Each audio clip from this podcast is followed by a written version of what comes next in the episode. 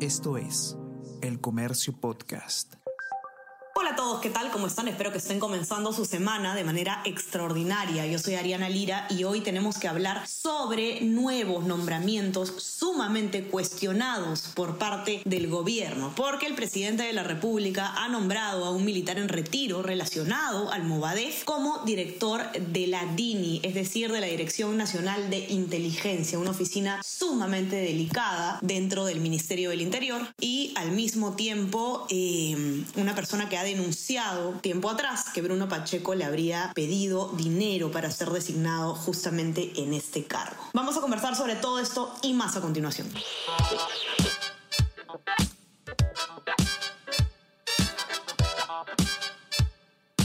Esto es Tenemos que hablar con Ariana Lira.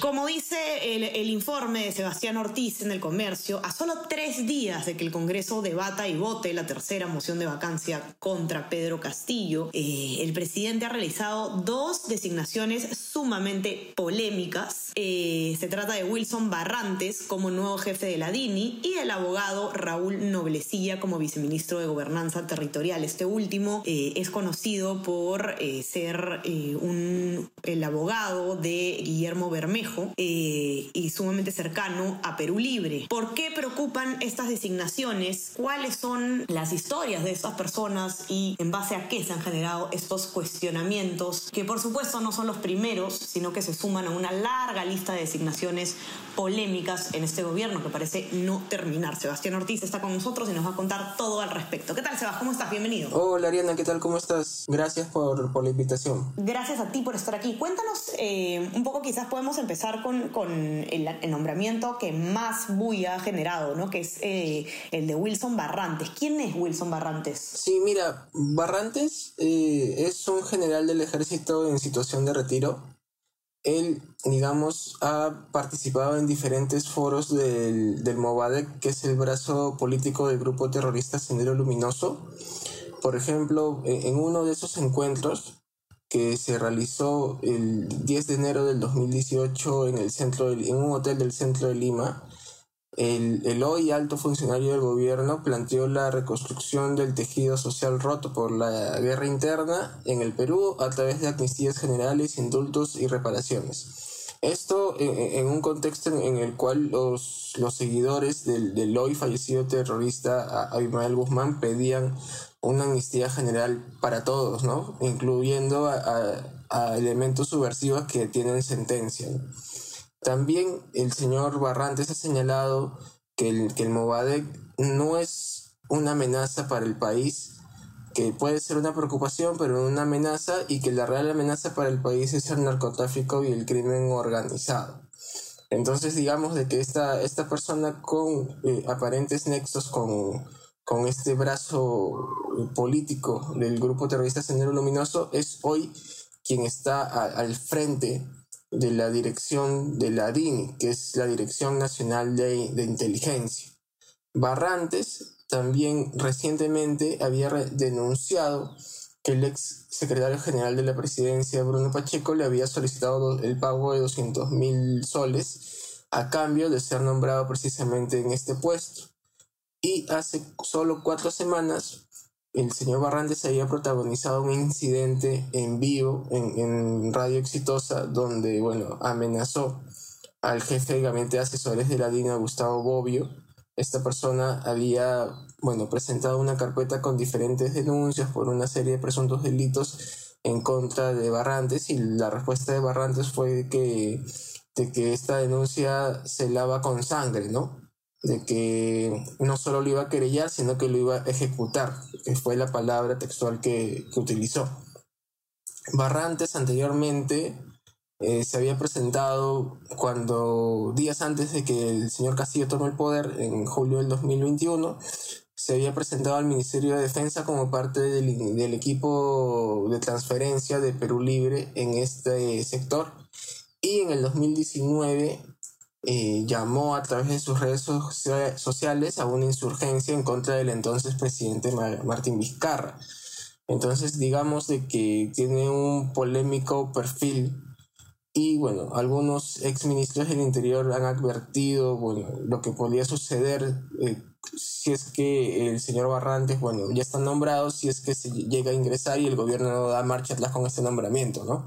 Justamente una las alertas que señalan eh, los exministros con los que has consultado tú, eh, Sebas, es el hecho de que estos cambios ocurran eh, en medio de un conflicto bastante agitado entre el Congreso y el Ejecutivo, ¿no? Son, digamos, posiciones clave en, en cuestión de, de movimiento, de, por ejemplo, del Ministerio del Interior, eh, del manejo de la policía. No sé, más o menos si nos puedes contar qué es lo que te han explicado en este sentido los, los exministros. Sí, yo he conversado con el ex, exministro del Interior, Rubén Vargas.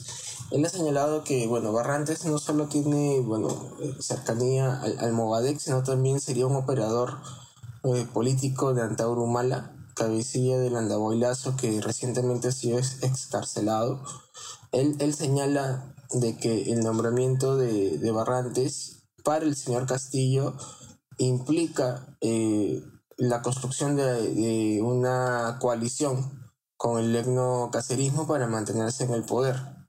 Entonces lo que advierte eh, el ex ministro Vargas es que es muy probable que los fondos de la DINI, que son reservados y que solamente pueden ser fiscalizados por la Contraloría y por la Comisión de Inteligencia del Congreso, terminen siendo utilizados para trasladar y para pagar a las portátiles que necesita el, jefe de Estado hoy para enfrentar al Congreso y también a las investigaciones que tiene por presuntos actos de, corrupción.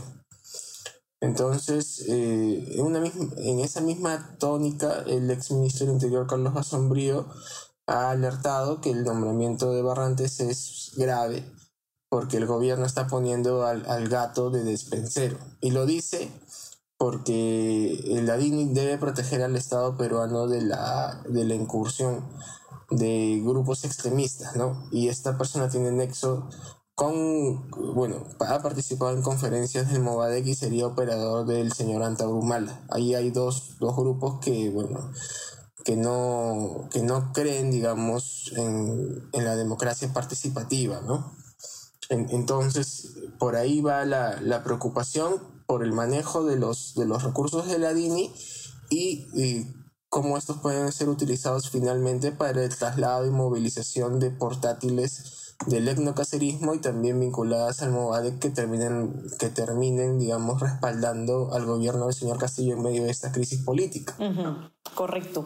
Conversemos brevemente eh, un poco más acerca del, eh, del señor Noblecilla. Em, ¿Cuáles son los principales cuestionamientos que se le hacen a este abogado, que además no es la primera vez que escuchamos sobre él tampoco, ¿no? Ha sido un nombre eh, bastante relacionado con Perú Libre en general desde que inició el gobierno. Sí, no, Noblecilla, bueno, aparte de ser uno de los asiduos visitantes del presidente Castillo en Palacio de Gobierno en estas últimas semanas, también ha sido asesor del congresista Bermejo y es coautor de múltiples denuncias en contra de la fiscal de la Nación, Patricia Benavides. Estas denuncias eh, se dieron después de que Benavides decidiera presentar la denuncia constitucional en contra del presidente ante el Congreso.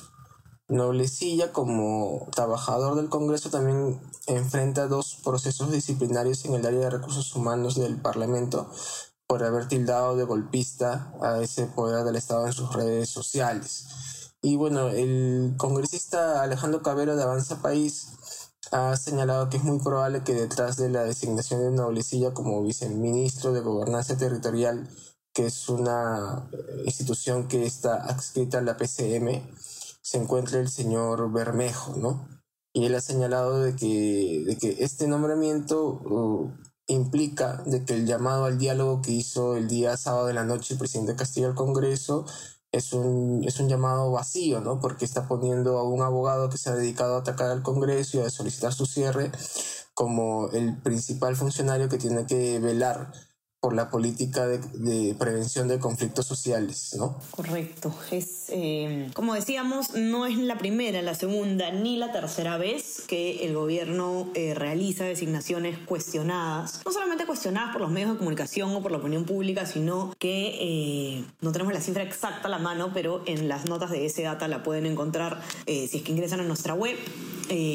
Muchas de estas designaciones han sido cuestionadas por la misma Contraloría de la República y otras entidades eh, gubernamentales o del Estado. Estas en particular son más problemáticas por el contexto en el que ocurren. Eh, sin duda no van a jugar a favor del gobierno en, este, en este momento en particular, con lo caliente que está el tablero político. Vamos a ver qué es lo que ocurre en los próximos días, sobre todo en el Parlamento, donde se va a discutir ya la tercera moción de vacancia contra el presidente Pedro Castillo. Para que puedan leer el informe completo de Sebastián, ingresan a nuestra web elcomercio.pe o en nuestra versión impresa, los que tienen acceso. Ahí van a poder conocer al pie de la letra quiénes son estos dos señores que ingresan a trabajar en el Ejecutivo. Y no se olviden también de suscribirse a nuestras plataformas. Estamos en Spotify y en Apple Podcast para que puedan escuchar todos nuestros podcasts. Y eh, suscríbanse también a nuestro WhatsApp, El Comercio Te Informa, para recibir lo mejor de nuestro contenido a lo largo del día. Sebas, te mando un abrazo. Muchísimas gracias por estar acá. Que tengas buena semana. Dale, Ariana. Muchas gracias. Un abrazo también. Cuídense todos y estamos conversando entonces nuevamente el día miércoles. Que tengan un excelente inicio de semana. Chao, chao. Tenemos que hablar con Ariana Lira.